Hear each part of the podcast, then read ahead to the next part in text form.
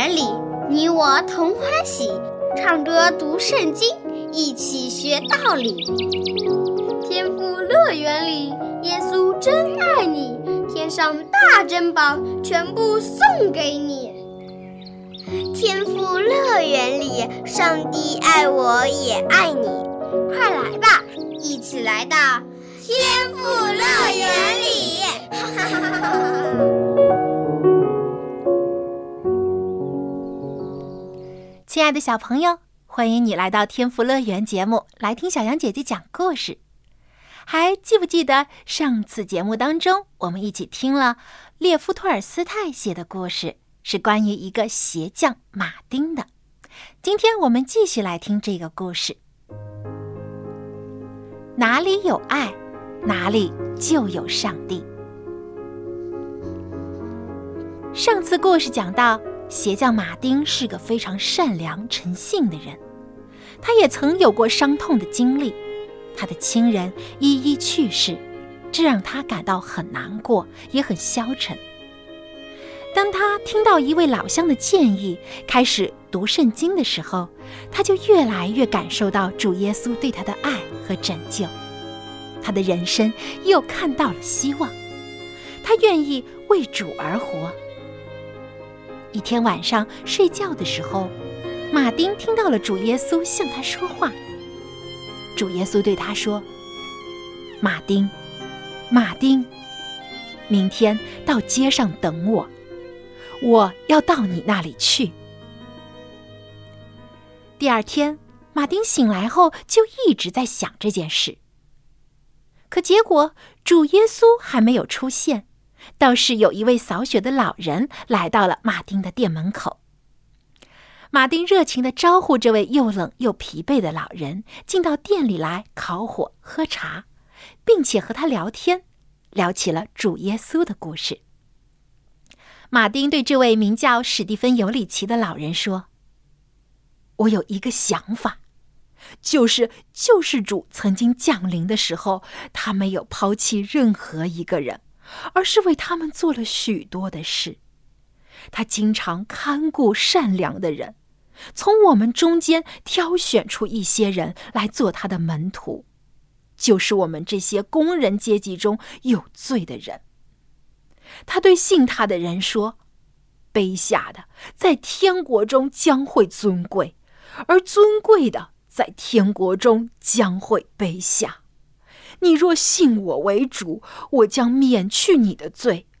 无论谁，只要妄求尊贵，他将永远是奴仆。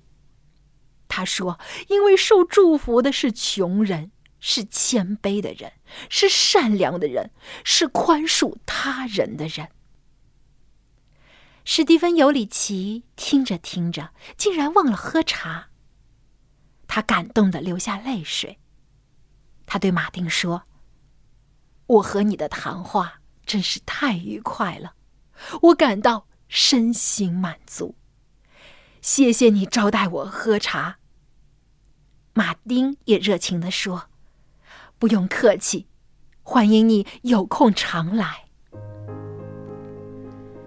当这位老人离开之后，马丁又回去继续工作。他不住地张望着窗外。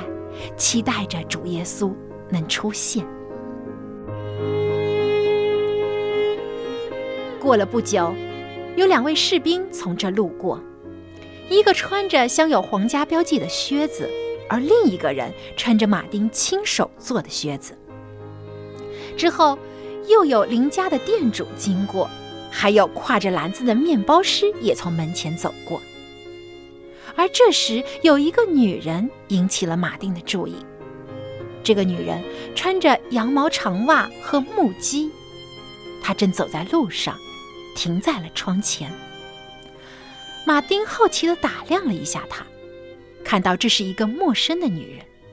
她拿着一个包袱，手里还抱着一个婴孩。她靠着墙边站着，背后顶着风。他试图护着这个孩子，然而他却无法将孩子裹得密不透风。冬天的寒风穿在人身上，冷得刺骨；而这个女人身上却只穿着一件破烂不堪的夏衣。他背后靠着框架。马丁听到了小孩的哭声，同时，这位母亲也在试图安慰着孩子，但他无法让孩子平静下来。马丁站了起来，向门口走去。他走上了台阶，然后对着这个女人说：“我慈祥的母亲，你过来。”那个女人闻讯转过身去。马丁对她说：“你为什么带着小孩站在寒风中呢？来，快来我家吧，这里暖和，你会感觉好一些的。”女人吃惊不已，她看见一个很老的人站在门口，鼻梁上架着一副眼镜，在呼唤她。女人跟着他走了过去。他们走下了台阶，进入了一个房间。老人让这个女人坐在了他的床上休息。随后，马丁对他说：“请坐，我善良的女士，请你烤烤火吧，你会暖和起来的。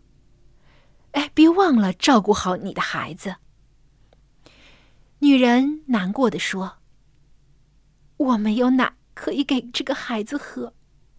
我从早晨开始，我就没有吃任何东西了。女人一边说着，一边将孩子紧紧的搂进怀抱。马丁无奈的摇了摇头，走向了餐桌，拿来了一盘面包。他又打开烤箱的门，往盘子里面倒了一些卷心菜汤，又拿出了一碗稀粥。不过这还不算完成，他又往盘子里倒满了肉汤，随后端上了桌子。他拿着面包，又从架子上拿下了毛巾，将这些都放在了桌子上。来来，坐吧，他说：“请吃吧，我善良的女士。还有，哎，我更关心这个小家伙，你看。”我第一次感受到自己拥有小孩的感觉了，我知道该如何对待他。随后，女人将手里的婴孩交给了马丁，坐在了桌子边上，开始吃起了东西。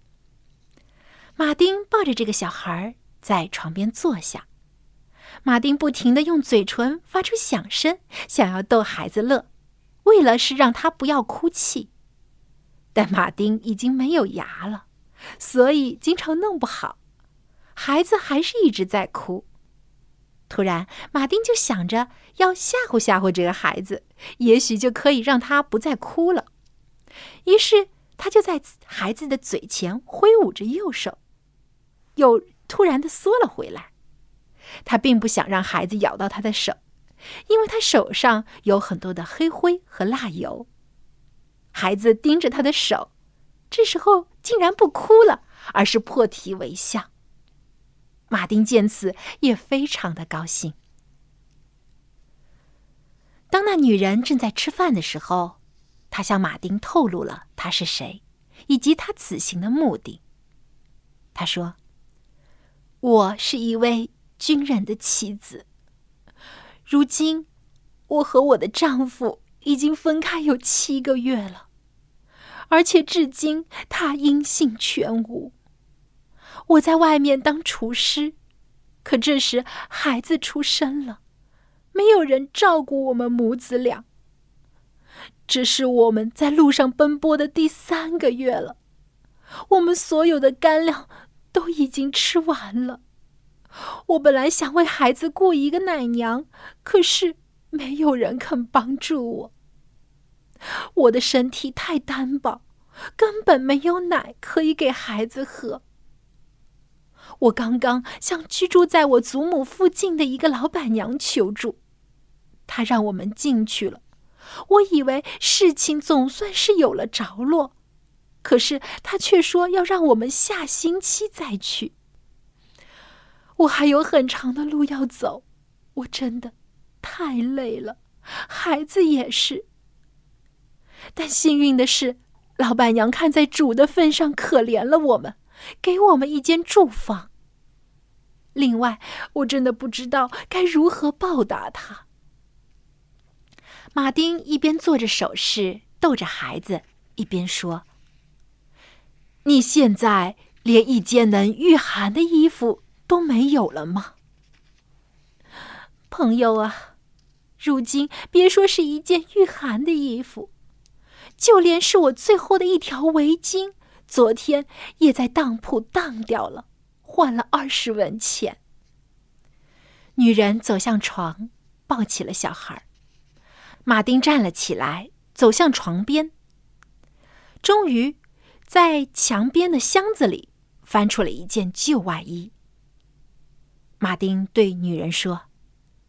啊，这件东西是有点破了，不过还能穿，希望能帮上你。那女人看了看这件外套，又把目光转向了马丁这位老人，她含着泪接过了衣服。马丁转过头，又在床下面摸索了一会儿，翻出了一个木篓子，坐在那女人对面，在篓子里翻找着。那女人又说：“愿主保佑你，我亲爱的老人家。一定是主把我送到你的窗前，否则我的孩子就要冻死了。当我出发的时候，天气还算暖和，可是如今简直冷得可怕。同样，主也是让你望了望窗外，让你起了恻隐之心。”唉，我真是一个不幸的人呢。马丁听着女人的话，扬起了一丝微笑，说：“你说的对，其实主确实是这样做了。我当时正是由于主的旨意，才向窗外张望。我善良的女士，这还真的不是一个巧合。”于是，马丁又向这位军人的妻子诉说了他昨天晚上的那个梦，以及他听到的那个呼唤声，还有主答应来见他的这件事。女人听后非常的惊讶，呀，这一切就像是真的。她站了起来，拿着外套，小心翼翼的将孩子裹在里面。接着，他准备向马丁告辞。他再一次的向这位老人表达了他的谢意。马丁对女人说：“看在主的份上，请您收下它。”马丁将二十文钱放在了女人的手里，接着说：“你去赎回你的围巾吧。”随后。女人感激的点了点头，走出了门外。随后，马丁喝了一些卷心菜汤，又洗干净了盘子，随后继续干活。干活的时候，他始终留意着窗外，只要窗口的光线一变暗，他就立刻去看看是谁从这里经过了。有时是一个熟人，也有陌生人。但并没有什么异常情况。就在此刻，马丁看到了一篮苹果，就在那女人刚刚在窗外靠着墙站的地方。一位老大妈带着这一筐苹果，她几乎卖光了她所有的一切。这个老大妈还挑着一个装满破布的包袱。她经常会在一些新盖的楼房内收集一些废品，然后带回家。很明显，这个包袱重重的压在她的肩头。他时不时的要把包袱在两个肩膀上轮流交换。这位老大妈太累了，因此她将包袱放在了人行道旁，又将一筐苹果放在了树桩上。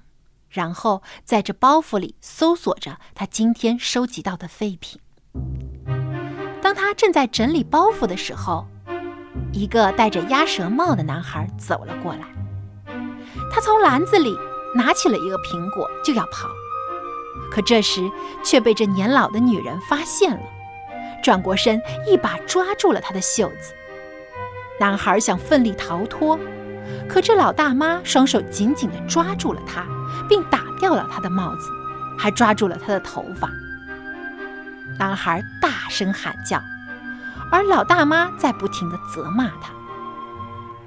马丁看到了这一幕，立马丢下了工具，飞速地跑到了门前，还差点被台阶绊倒了。他扔下了他的眼镜，迅速地冲到了街上。老大妈揪着孩子的头发，不停地责骂他，威胁着要把他送到警察局。男孩不停地躲避，否认着女人的指控。他大声喊着。我没有偷你东西，你凭什么打我？放我走！马丁试图劝开他们，他用手把男孩拉开，对老大妈说：“哎，放开他吧，放开他吧，这还只是个孩子，请您看在主的面上饶了他这回吧。”不行，不行，直到他改邪归正，我才会原谅他的。我要带着这个坏人去警局。马丁开始请求这位老大妈：“你放了他吧，大妈。”马丁说：“我相信这个孩子再也不敢了，请您看在主的份上，饶了他这次吧。”老大妈放开了孩子，而男孩撒腿就想跑，可被马丁拦住了。孩子。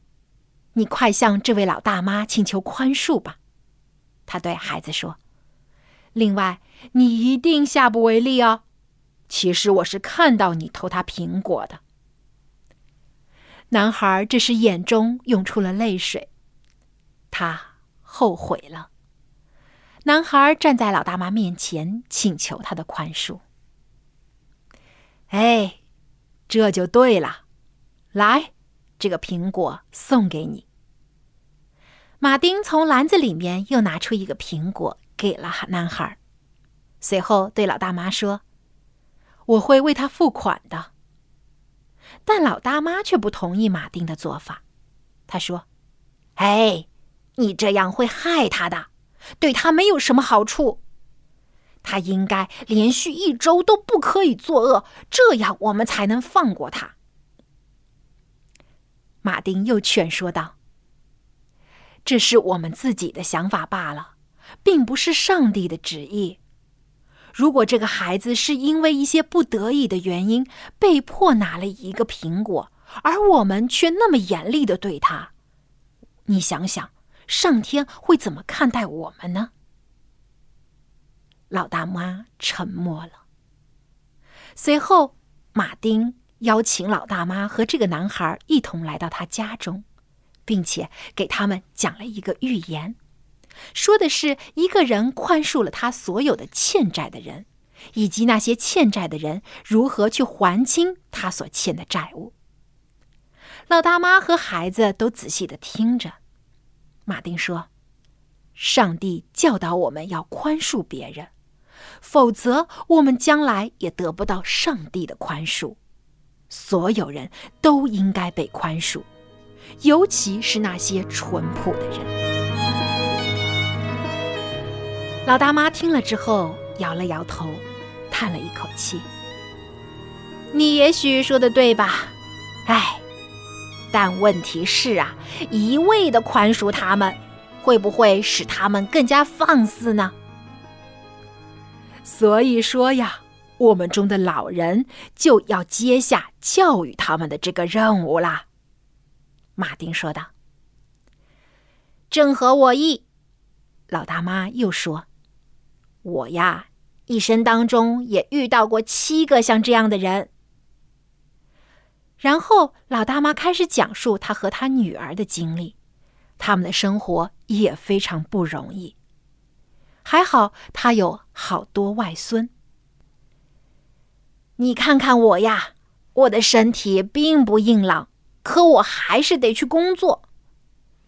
哎，我也很同情这个男孩子，他让我想到了我的外孙。我的外孙们呀，哎，他们是多么的可爱，没有人比他们更加欢迎我了。我的女儿啊，也是个苦命人，她没有跟随任何人，除了我。